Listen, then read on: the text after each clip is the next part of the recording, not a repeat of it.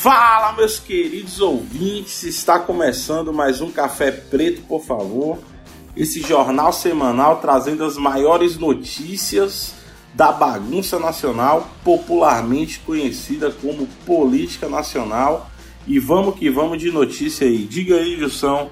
Bora que hoje eu tô feliz e Globão até a entrada dele mudou, viu? Que isso, hein? As coisas estão mudando nesse podcast, cara.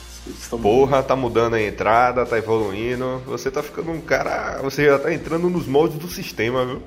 Daqui a pouco vai usar terno, gravata, botar um headset aí, fazer streaming de LOL. É, já comprei aqui o microfone, já pensando nisso aí, meu garoto. Mas vamos que vamos de, de notícia aí. Primeira notícia, logo após a gente soltar na segunda-feira o episódio falando da prisão do Michel Temer, o Michel Temer foi solto por um desembargador do Rio de Janeiro na famosa Operação Descontaminação. Ah, eu acho genial, só para constar aqui, eu acho genial os nomes das operações da Polícia Federal. É. Eu, na boa, deve ter um departamento na, na Polícia Federal só para dar nome, cara. Porque é um fenômeno, cada operação é um nome engraçado, velho. E um nome inteligente até. Wilson, o que é que você tem para falar aí da soltura do Michel Temer? O que eu tenho para falar é que eu fico muito chateado com o senhor Antônio Ivan, que resolve soltar o Michel Temer um dia depois que a gente publica o podcast. Ou seja, quem ouvir a porra do programa já sabe que o programa tá datado. 10 minutos de programa que a gente falando sobre Michel Temulos, o nosso o vampirinho.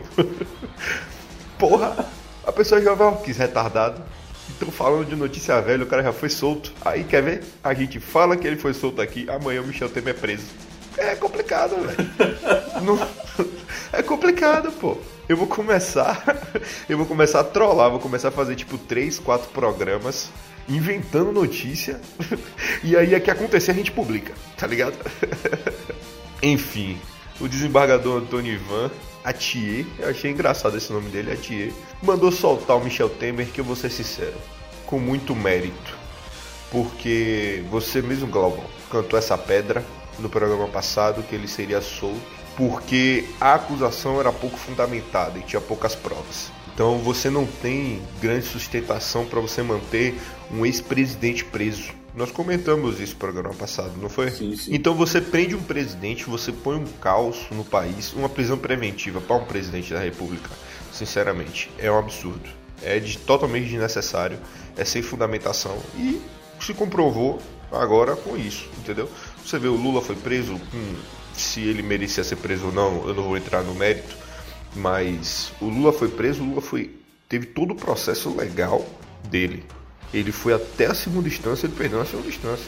E aí, paciência, entendeu? E ele tá tentando ir até a última instância, mas a prisão dele tá pouco, continua. Então, você tem o Michel Temer que prisão preventiva para um ex-presidente da República, o Michel Temer tem 60 e poucos anos. Que ameaça o Michel Temer representa a sociedade para ser preso dessa forma, entendeu? Então, é uma decisão acertada. E ele vai responder agora aos problemas dele. Não tem foro, não tem por que ter essa pressa toda. Ele não tem foro privilegiado, cara. Se o Temer, ex-presidente da República, vai para Bahamas pedir asilo, aí, velho, é ele declarar que é culpado. Eu duvido que ele vai fazer isso. Sim, também tem. A gente não pode deixar de esquecer que não foi ele só que foi solto, né? A operação aí, o, o desembargador Atier, ele liberou tanto o Michel Temer quanto o Moreira Franco, que foi preso junto com ele, o, o Batista Lima, o ex-governador do Rio, o Coronel, o Coronel Lima, que vai e sai constantemente da cadeia, eu acho que é um. eu acho que ele vai entrar no Guinness Book como a pessoa que mais foi e mais saiu da cadeia em menos tempo. é um negócio fantástico. Para quem não sabe, o Coronel Lima ele é apontado como o operador financeiro do sistema criminoso aí que se botou em volta do Michel Temer aí em relação à propina, né, muito ligado ao Porto de Santos, é, à eletronuclear também, mas é aquilo que a gente falou, Edson. Realmente foi uma prisão com argumentos e propostas fracas. Não foi que nem a do Lula, que o Sérgio Moro amarrou muito bem as pontas para que não houvesse é, toda essa questão. É, realmente, também acho que o Michel Temer não apresenta nenhum, nenhum risco de fugir nem nada. Acho que a Polícia Federal poderia agir de outras formas, caçando o, o passaporte dele, para prevenir que não haja uma fuga. Mas o nosso querido Bretas decidiu prender o Michelzinho Temer, que passou apenas quatro noites na cadeia. Eu achei que ele se emocionou demais ao prender o Temer dessa forma. E só para encerrar o assunto, se você quiser, se tiver mais alguma coisa para falar, você fica à vontade. Mas sobre a prisão do Lula, eu não achei que o, o, o Moro amarrou todas as pontas, não. Algumas ele amarrou e algumas ele deixou solta.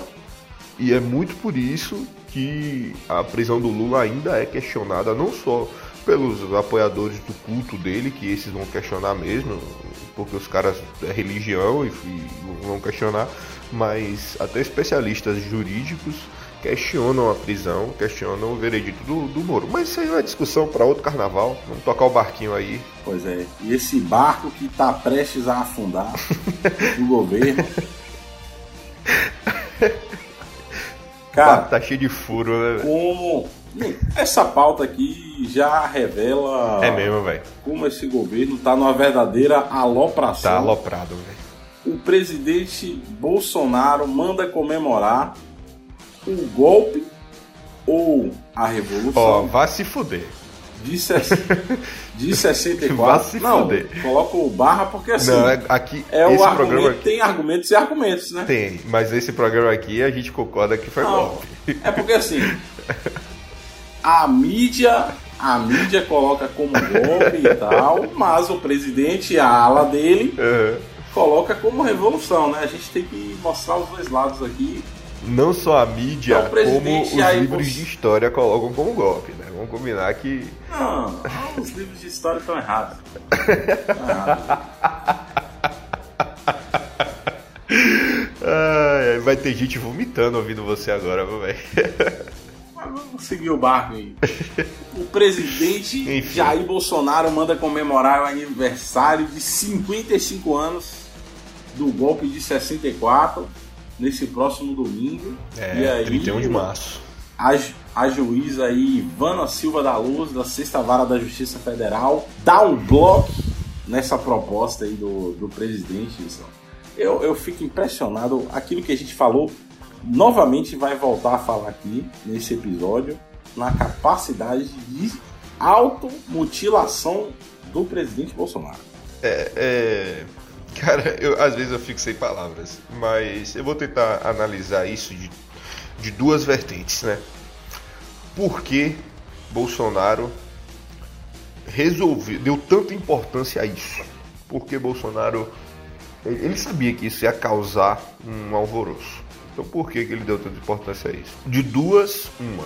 Número um, Bolsonaro mandou comemorar o golpe, porque ele sempre teve isso, ele sempre quis que isso fosse comemorado, ele já comemorou antes no Instagram, fazendo passeata com meia dúzia de pessoas, mas ele ia lá.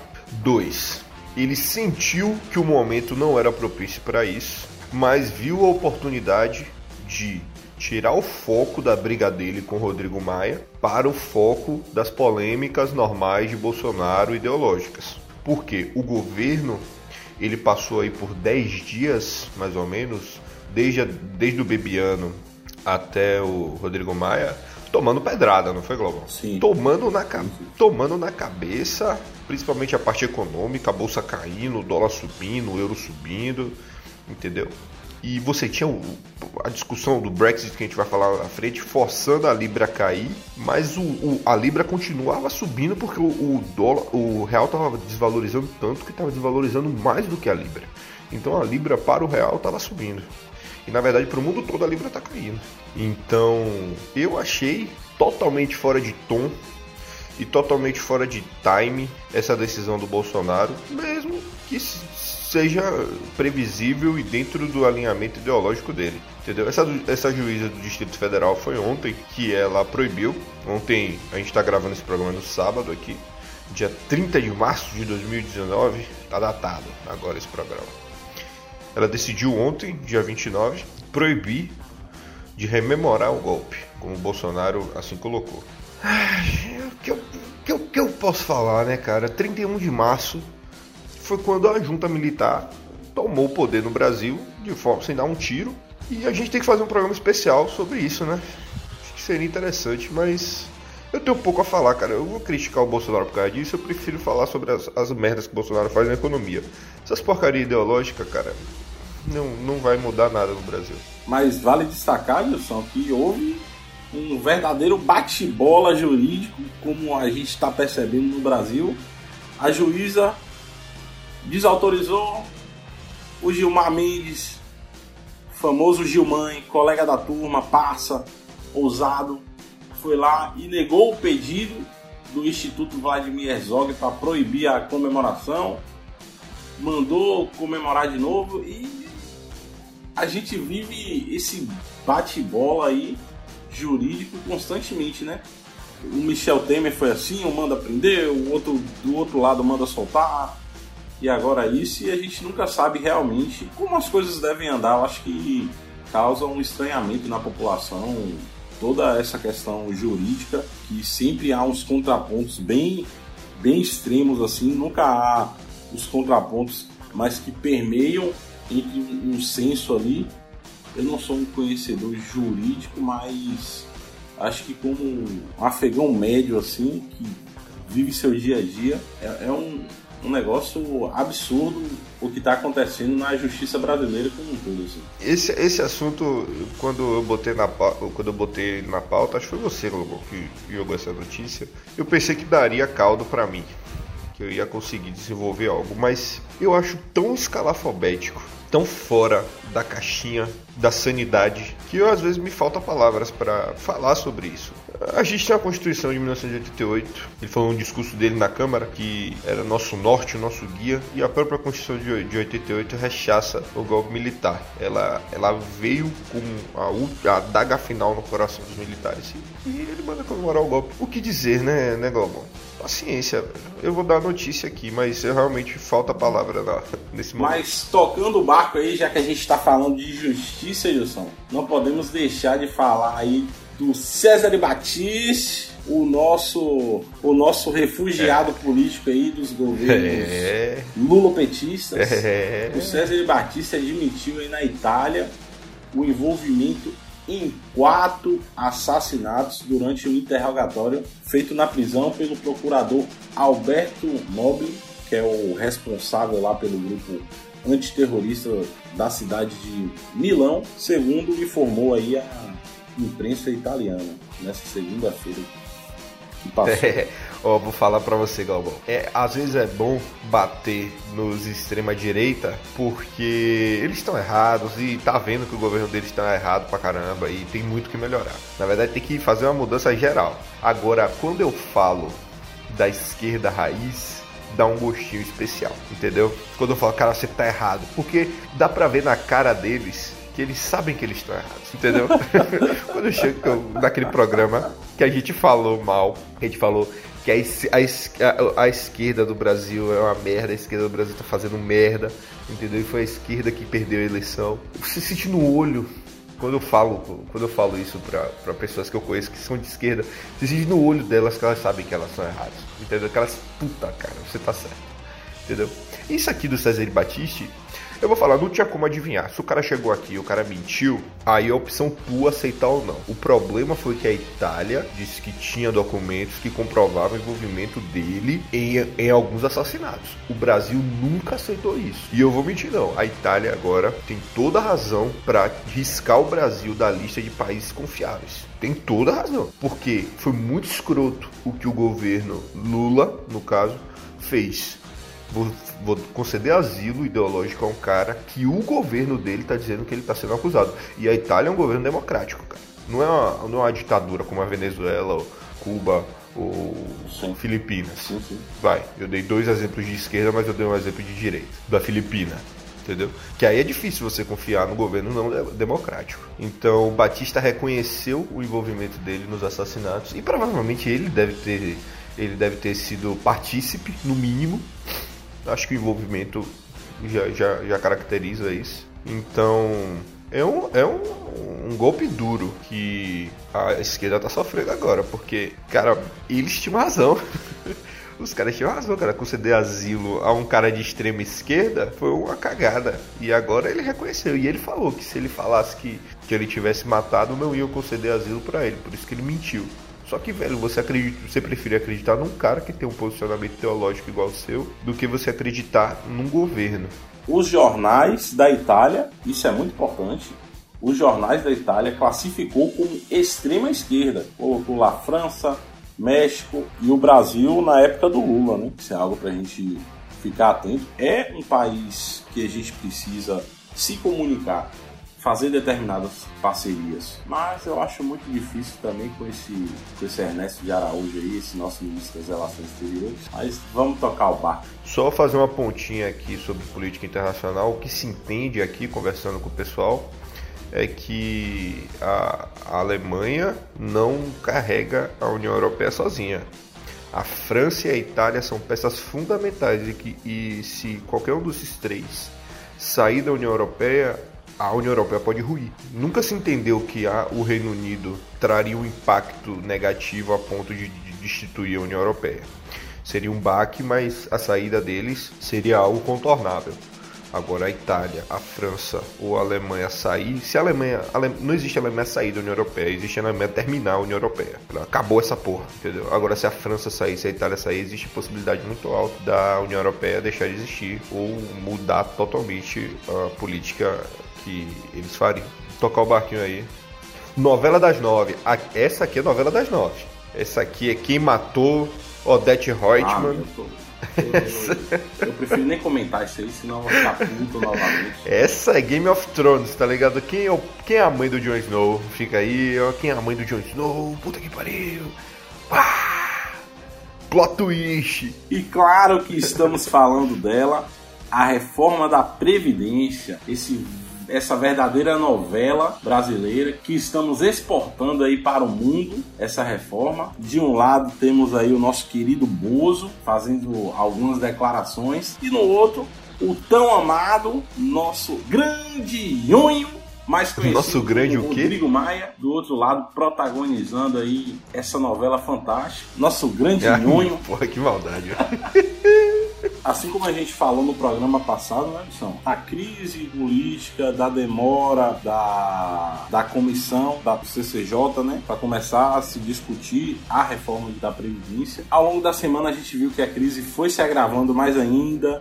Agora deu uma apaziguada, aquela verdadeira cortina de fumaça, assim, muito pelas declarações, né? Se a gente for pegar bem aí a, a crise, vem lá desde o pacote anticrime do Moro, que o Moro tentou dar uma pressionada ali no Maia, e aí o Maia vai e fala que o juiz está confundindo as bolas.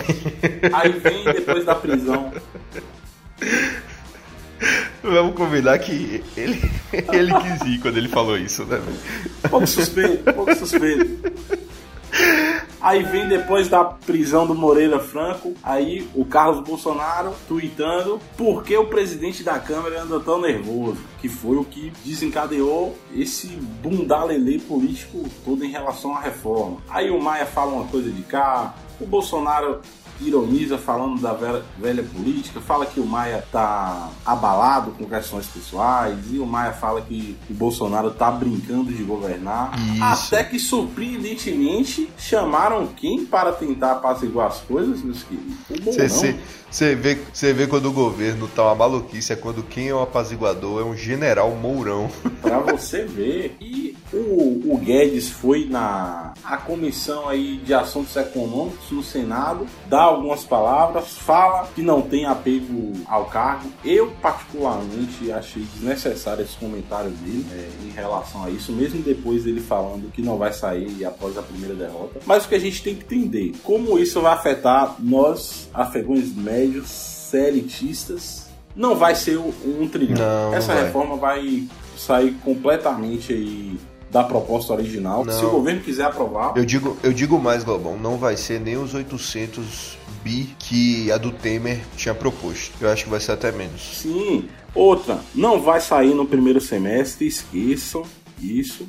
Uhum. Se demorou, por conta dessa bagunça aí, se demorou um mês, um mês, cara, para fazer uma coisa assim, nomear o relator da comissão. Só por conta disso se demorou é. um mês já atrasando isso aí. E isso impacta diretamente nas nossas vidas economicamente, né? Brasileiro sempre entende quando a coisa aperta no bolso. A gente viu muito aí o dólar subindo, é, caindo, a bolsa brasileira também subindo e caindo. Mas o que a gente nunca deve esquecer, eu acho que é uma coisa que a gente deve informar aos nossos ouvintes, é que assim, na época do Lula também, quando se falou lá na reforma tributária, reforma da Previdência, na época da Dilma, na época do Temer. A bolsa caiu, subiu diante dessa sensibilidade política, mas como um todo ela só vem subindo. Então, assim, há uma preocupação do mercado. O mercado em si já falou que não apoia mais o governo. Não, não. Os grandes fundos de Isso aí, com certeza. Isso é uma preocupação porque vai causar um desinvestimento no Brasil, né? Nas empresas brasileiras. Algo que a gente está vendo aí, essas concessões públicas, as privatizações, vai esfriar um pouco, porque as empresas não estão vendo investimento a longo prazo no Brasil com toda essa bagunça aí desse nosso presidente. E eu acho que a coisa vai dar uma piorada até o final do ano aí. Pois é, meu. E até puxando, Globão, o que você está falando aí, o Kim Kataguiri veio a público, fez uma entrevista falando que o, a reforma da Previdência que o Guedes passou, ela não existe mais. Ela não vai ser votada do jeito que passou e provavelmente, e, provavelmente não, mas possivelmente nem seja votada.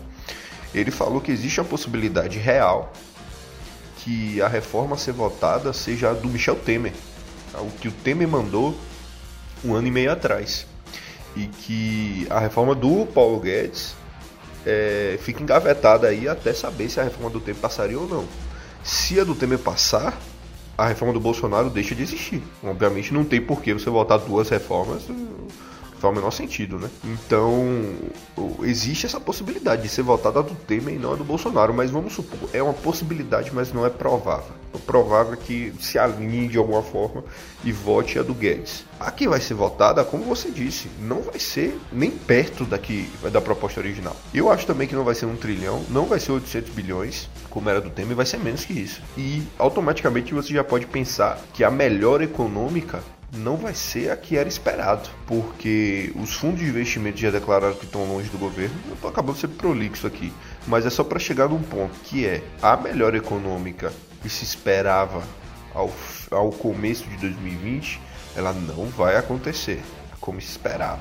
Talvez uma leve melhora, talvez uma melhora que nem chegue no, no, no cidadão, no afegão médio, entendeu? Assalariado talvez não chegue, entendeu? Vai chegar nos grandes bancos, vai chegar no, nos fundos de investimento alto que vão ter uma leve melhora em relação ao capital enquanto eles vão receber. Mas na vida das pessoas, cara, duvido. Por exemplo, construção civil, que é uma área que eu tive muito contato, tenho até hoje. Rapaz, para a construção civil melhorar, tinha que ter uma revolução no Brasil hoje em relação à economia. O que não está tendo, entendeu? O que o, um governo saiu, o outro entrou, e o governo que entrou está tão envolvido com, com polêmicas e com problemas quanto o governo que saiu. O Temer não teve que usar o apoio político dele para segurar ele no governo depois do, do Joesley Day. O Bolsonaro também vai ter que usar agora todo o, o, a, o apoio político que ele tem para poder conseguir conter o Rodrigo Maia. Entendeu? Que o Rodrigo Maia tá puto. Então você tá vendo aí que um governo entra, o um governo sai e as coisas estão continuando a mesma, entendeu? Parece um discurso pronto de, de vocalista de banda de rock que, fala no, que tenta falar no palco sobre política, de ouro preto quando vai falar sobre política. Tá tudo errado. De ouro preto. Cara, como Lembrei eu justamente do de ouro preto. Cara, como eu dei o de ouro preto, ele é, ele é a pessoa mais chata do mundo. Isso, ele consegue ser mais chato do que cantor de bossa nova não conhecido. Ele é muito chato. Não. Ele é muito chato. Cara, tem muita gente puta comigo assim, agora. ele, ele é muito chato. Eu, vamos eu encerrar, já tô ficando puto com você se você não encerrar isso assim comigo. Ah, vamos lá, agora eu, sou, eu que vou fazer a puxar a chamada aqui agora. Eu que vou fazer essa chamada. Você sabe que eu vou virar o Hulk aqui nessa. Gestão Vélez. Gestão Vélez enfrenta disputa entre dois grupos. Crise no MEC se agrava e expõe a maior fraqueza do governo Bolsonaro. O que que tá acontecendo no MEC, Glauber? O que que tá acontecendo no MEC, Glauber? Você sabe que eu tenho uma hiper mega sensibilidade relacionada à educação. Na época, da, na época das eleições ah. aqui, eu coloquei em xeque o Ciro é, Gomes verdade. diante daquela diante daquele documentário lá das fraudes tem gente, de Sobral. Tem gente que falou que era fake news, hein? Vou falar, vou entregar aqui. Tem gente que disse que era fake news. Pô, isso aí não tem fonte, era meio fake news, mas eu também fiquei eu, na dúvida. Eu, eu não vou nem responder, senão eu vou ser indelicado e eu acho que a gente deve respeitar os nossos ouvintes aqui nesse momento.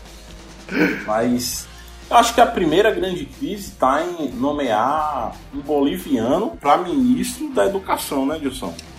Acho que já começa a, a, a burrice do governo nesse ponto aí, porque a gente tem grandes nomes da educação aqui no Brasil e a gente, pô, poderia valorizar esse pessoal que já está aqui, já conhece a educação em termos de território, por mais que o Bolsonaro aí tenha essa questão de escola sem partido, ação gremichiana, ele escolhesse alguém que tem os mesmos princípios ideológicos aqui no Brasil, que com certeza tem, não precisa fazer, fazer essa, essa importação lá de fora. Todo mundo sabe que o Ricardo Vélez Rodrigues aí foi um indicado do Olavo de Carvalho, que já tá puto com, com o Ricardo Vélez. Até o Olavo que o indicou já tá puto com ele também. Por quê? Vamos lá. A gente viu essa semana aí as inúmeras demissões dentro da pasta do Ministério da Educação, né? A, a gente tem visto as demissões desde o começo do governo. Foram 14 demissões. Eu, Gilson, eu até estava é, pensando aqui numa comparação. Eu acho que nem o Roberto Justus demitiu mais gente no aprendiz em tão pouco tempo do que esse Ricardo, velho. Foi meu, velho o aprendiz durava uns três meses, né? Ah, é. e menos de três meses o cara demitiu mais. É véio. algo assim descabido. Se a gente pegar lá desde o começo, desde, desde de janeiro lá, vem tendo polêmica nesse ministério. É a compra de livro com erros ortográficos, é edital sendo anulado, é demissão de 11 pessoas ao mesmo tempo do Fundo Nacional de Desenvolvimento. Aí vem agora é, demissão aí de alguns cargos do alto escalão, podemos dizer assim, do Ministério da Educação. Veio lá aquela merda de mandar gravar as crianças cantando o hino nacional e na carta ao selo. Foi. Isso foi uma maluquice. Isso, isso, foi uma maluquice para deixar o, o odor do, do o gordinho lá do, que protege o Brain Stark orgulhoso, velho. Porque aquilo ali foi maluquice, velho. Não, mano, eu, eu fico me perguntando assim, Cara, será que esses ministros não têm um assessor de imprensa ali do é. lado deles para informar os protocolos? Eu, eu acho impressionante. E assim, para quem não, para quem não não tá acompanhando, é, vamos dar o um motivo da crise, né? Que hoje se entende que tem uma disputa interna na área de educação e sobre qual projeto de governo deve ser implantado. Tem duas áreas, os pragmáticos e os ideológicos. Os, pra, os pragmáticos são os militares, e o Bolsonaro acabou de botar um, um militar no segundo escalão do MEC. E tem os ideológicos, que é a turma liderada pelo Olavo de Carvalho, que indicou o ministro Vélez, né? Então você tem os pragmáticos e os ideológicos. O que acontece hoje é que cada um tem uma política diferente de implementação no MEC. Lembra que o, o, Bolsonaro, na época de campanha, falou que ia fazer colégio militar e que ia fazer acontecer e que a educação do Brasil ia ser padrão militar, papapá, não sei o que. Pronto, o que, que aconteceu? O ministro da Educação Vélez, ele não, ele não tá alinhado com isso, entendeu? O que ele quer é fazer um, um, uma política de educação anti-marxismo cultural, anti-pensamentos esquerdistas. Ele fica falando assim. A, a, intenção dele não é ser neutro ideologicamente, na verdade é ser neutro é, é, ser, é ser anti-pensamento de esquerda e transformar a educação brasileira num, numa ala pensamento de direita. Você cercear o pensamento de esquerda. Então você tem, cara, você tem um, um, essa maluquice no Mac, o Mac tá travado, entendeu? E, cara, um dos pontos principais num país é a educação e hoje a educação é uma bagunça, entendeu? A educação brasileira tá é o pior ponto da, história da educação brasileira, se duvidar. Porque essa crise do MEC deixou. Não anda. Nenhuma pauta hoje no MEC tá andando. Tá e, tudo travado. E algo que eu fico vendo também, Wilson, é muito em relação a eu achei importantíssimo se falar essa questão ideológica aí, né? E, e da galera pragmática. Se a gente fala aqui que o Bolsonaro ainda vive os climas da eleição, o Rodrigo Vélez ainda está vivendo a Primeira Guerra Mundial, cara. Essa questão aí, marxismo cultural, não sei o que, é, é, tipo capitalismo ou socialismo tentando entrar no país, tá ligado? Yeah. Eu fico, eu fico, eu fico estarrecido, assim, gera outra não, não crise, querendo ou não, pro Bolsonaro, porque muitas pessoas estão pedindo explicações sobre as ações do ministro. Bolsonaro. E tá se confundindo. Ele fez Bolsonaro, a... o que se entende, se deu um furo que Bolsonaro ia demitir o Vélez. E Bolsonaro aparentemente não demitiu o Vélez porque ele queria contradizer a, a, a mídia, né, o G1. Então você vê, cara a briga, a briga contra a, a, os meios de comunicação é mais importante até do que a estabilidade do, do, do Ministério da Educação, velho. É muito complicado isso, entendeu? É muito, muito complicado isso, cara. O Ministério da Educação é um ministério importantíssimo e era para estar tá estável, entendeu? A economia do Brasil é uma bagunça, não era para estar tá o Ministério da Educação uma bagunça como está hoje. Bolsonaro foi questionado sobre a permanência do ministro da Educação e ele não respondeu, ele ficou calado duas vezes, entendeu? É uma guerra interna dentro do Ministério da Educação e não sabe. Hoje o Ministério da Educação está dentro de um de um quarto escuro e não tem luz, velho. É complicado, não sabe né, o que, que vai ser. sabe que o que faz as grandes nações crescerem, tanto a gente vê esses índices aí de desenvolvimento humano, é, felicidade, econômico, social, é a educação, cara. É algo que é, você até citou, assim, Pô, tudo que acontece na educação você não vê sendo noticiado como outros assuntos, Sim. porque não é algo que tem um efeito imediato. E é justamente por isso que os políticos não se preocupam com a questão da educação, porque é um projeto para se ter a longo prazo. Mas a gente está vendo aí que o nosso ministro está vivendo uma verdadeira cruzada dentro do seu ministério aí. Eu, eu quero mudar de pauta porque eu já estou ficando puto. Vamos, vamos sair do país um pouco. Eu... Vamos atravessar o Vamos atravessar o Atlântico. Venha pra perto de mim, Global. É, venha. Venha pra perto de mim. Vamos para mares até então europeus. Porra, boa. Já deu um spoiler aí. Vamos então falar aí do Brexit, que é algo que está sendo noticiado no mundo inteiro. Essa disputa. Não, não tem como não ser, né? Para você perceber disso, enquanto a gente fica discutindo aqui o WhatsApp, e liga do WhatsApp a, do PSL, aqui, filho do presidente, é, Twitter, Golden Shower. Aqui é briga a de adulto, galera aí né, na Europa tá discutindo a Aqui é briga de adulto. Aí é só. Aí é só cachorro grande. É só cachorro grande. E vamos falar aí agora da permanência do é, Reino Unido na União Europeia. O famoso Brexit. O parlamento voltou a rejeitar o acordo que a May, que a Theresa May tinha colocado sobre o Brexit e o que se entende hoje é que a União, o, o Reino Unido vai sair da União Europeia sem acordo.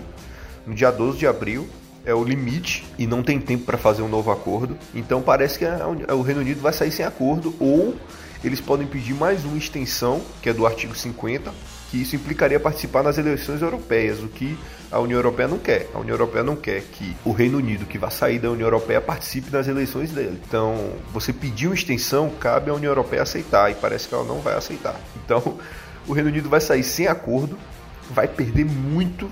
E eu tô com pena da Theresa May, cara, porque essa, o que essa mulher trabalhou, eu acho que não teve mulher no mundo política, pelo menos, vamos falar assim, já que vai ter sempre o chato que vai falar, porra, teve uma mulher batendo roupa na Índia que trabalhou. Ok, uma mulher política, líder política que mais trabalhou no mundo, como a Theresa May trabalhou nesses últimos meses. Teve acordo sendo costurado, faltando três horas para ser enviado para o parlamento britânico, entendeu? E você tá, cara, é desesperador a situação da, do Reino Unido. Sinceramente, é muito desesperador. Tem pessoas indo na rua pedindo um novo plebiscito, o que eu acho que só tem a perder, porque mesmo que, que o plebiscito seja a favor da União Europeia, você perde confiabilidade, porque você votou há dois anos atrás, três anos quase, a saída da União Europeia, e aí agora você vota a permanência. Então, qual que vale? As pessoas que votaram há três anos atrás, não, que votaram por sim, não tem o mesmo respeito que hoje, entendeu? Então não, não faz sentido. E o Donald Tusk é, compartilhou, né? O Donald Tusk é o presidente do Conselho Europeu, né? E ele falou que, ó, anunciou no Twitter que vai convocar um Conselho Europeu de Emergência no dia 10 para saber se vai estender o prazo para o Reino Unido ou não. Agora eu vou ser sincero, eu tô torcendo para que não estenda, que o Reino Unido saia dia 12 para eu ver o que, que vai acontecer. Sabe, Glauber, tá muito travado, entendeu? As pessoas estão com medo do futuro aqui. Não sabem o que, que vai acontecer quando eles não saem. É algo, acho que impacta no mundo inteiro. A gente vê assim, pô, mas o que é que a União, o que é que o Reino Unido saindo da União Europeia vai impactar aqui nas terras tupiniquins? É, eu acho, ah, sinceramente, eu acho que vai, vai impactar pouco no Brasil. O que tinha que ser impactado já foi, na época que foi votado, que é na Bolsa. E a saída significa que a gente vai ter que ter um esforço agora, caso a União Europeia realmente saia, para se aproximar de um país, digamos assim, independente economicamente e firmar laços com aquele país.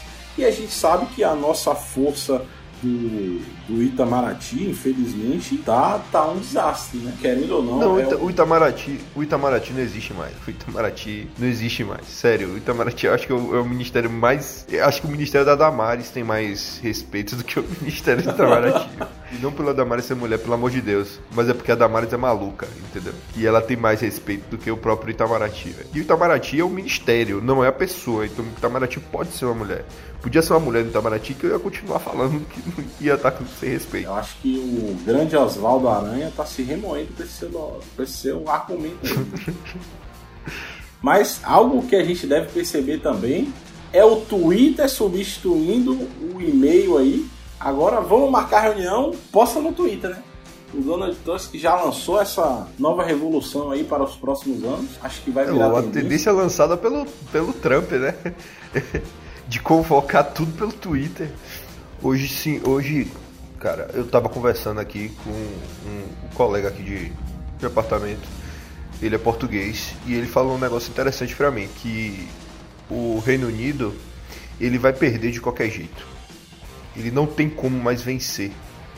Ele perde saindo da, da União Europeia e ele perde se ele voltar para a União Europeia. Voltar, que eu digo entre aspas voltar é cancelar o Brexit. Por quê? Ele, ele tem o que ele menos perde, né? Mas os dois ele perde. Porque se ele sair da União Europeia é o que ele perde mais. Ele vai perder muito. Já se sabe que ele vai perder demais se ele sair da União Europeia. Agora, se ele ficar, ele não vai ficar sob o mesmo guarda-chuva que era antes, entendeu? A reputação do Reino Unido vai cair muito. Porque você fala que você vai sair, depois você vai voltar. Ele fez a comparação, é que nem você, sua mulher te traiu no caso dele, né? Sua mulher te traiu e ela me pede para aceitar de volta. Se eu aceitar, ela não vai voltar como era antes. A relação não vai ser como era antes. Então o Reino Unido voltou para sair da União Europeia agora quer voltar, então isso vai isso transforma, transforma o ambiente que o Reino Unido estaria em algo ruim. Então já se entende que o Reino Unido provavelmente saia da União Europeia e aí seja o que Deus quiser, cara. As pessoas foram na rua tanto para falar para não sair, pedir um novo plebiscito, quanto para falar leaves mean leaves, né? que é, é, sair significa sair e Brexit significa Brexit e não chantagem, que é blackmail. Porque as pessoas a favor do Brexit pedindo para o parlamento britânico fazer cumprir a saída, né? Então é isso. O mundo, assim como o Brasil, o mundo tá on hold, esperando ver o que, que vai acontecer. Eu eu acho que a gente está sendo privilegiado, Wilson, em viver é, nessa mudança política mundial. Acho que as eleições que passaram aí para presidentes no mundo todo mostraram sim, sim. essa mudança. É, agora a gente vendo aí que, assim, na, na época em que a gente estava no colégio, se falava do glamour da União Europeia como um grande bloco econômico. Todo mundo sonhava em viver aquela estabilidade. Mas é, a União Europeia até hoje é o maior PIB, cara. A União Europeia Europeia, é o bloco econômico com o maior PIB, pô. O maior PIB do mundo. Tem o maior PIB que a China e que os Estados Unidos, pô. E aí agora a gente vendo essa quebra, eu acho que até daqui uns 5, 6 anos a gente vai ver muita coisa ainda nesse mundo. E esse aí é o nosso último ponto em relação à pauta de hoje, uma pauta que vai ficar longa porque são muitos assuntos polêmicos em uma só semana na nossa terra querida, amada Brasilzão, mas Me despeço de vocês aí, não deixando de acessar as nossas redes sociais. Meu Instagram é Glauber Rocha, arroba Glauber Rocha, e o de Dilson é o arroba de Oliveira Júnior. Acessem lá, sempre a gente vai estar postando quando sair episódio novo, postando algumas coisas interessantes em relação à, à política e economia nacional e internacional. E então, falou! Então me despeço, meu público querido, meu público amado, e semana que vem tem mais. Vamos tentar aí publicar um podcast sexta-feira, se Deus quiser, se Deus iluminar, vamos conseguir trazer esses três pontos para casa, trazer a vitória e conseguir avançar no campeonato. Abraço!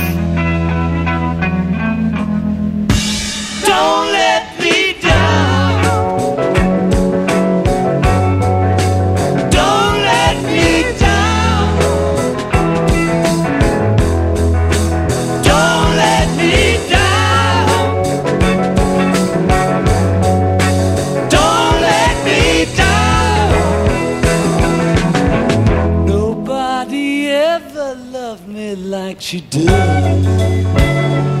Ooh, she does. Yes, she does. And if somebody loved me like she does, ooh, she does. Yes, she does.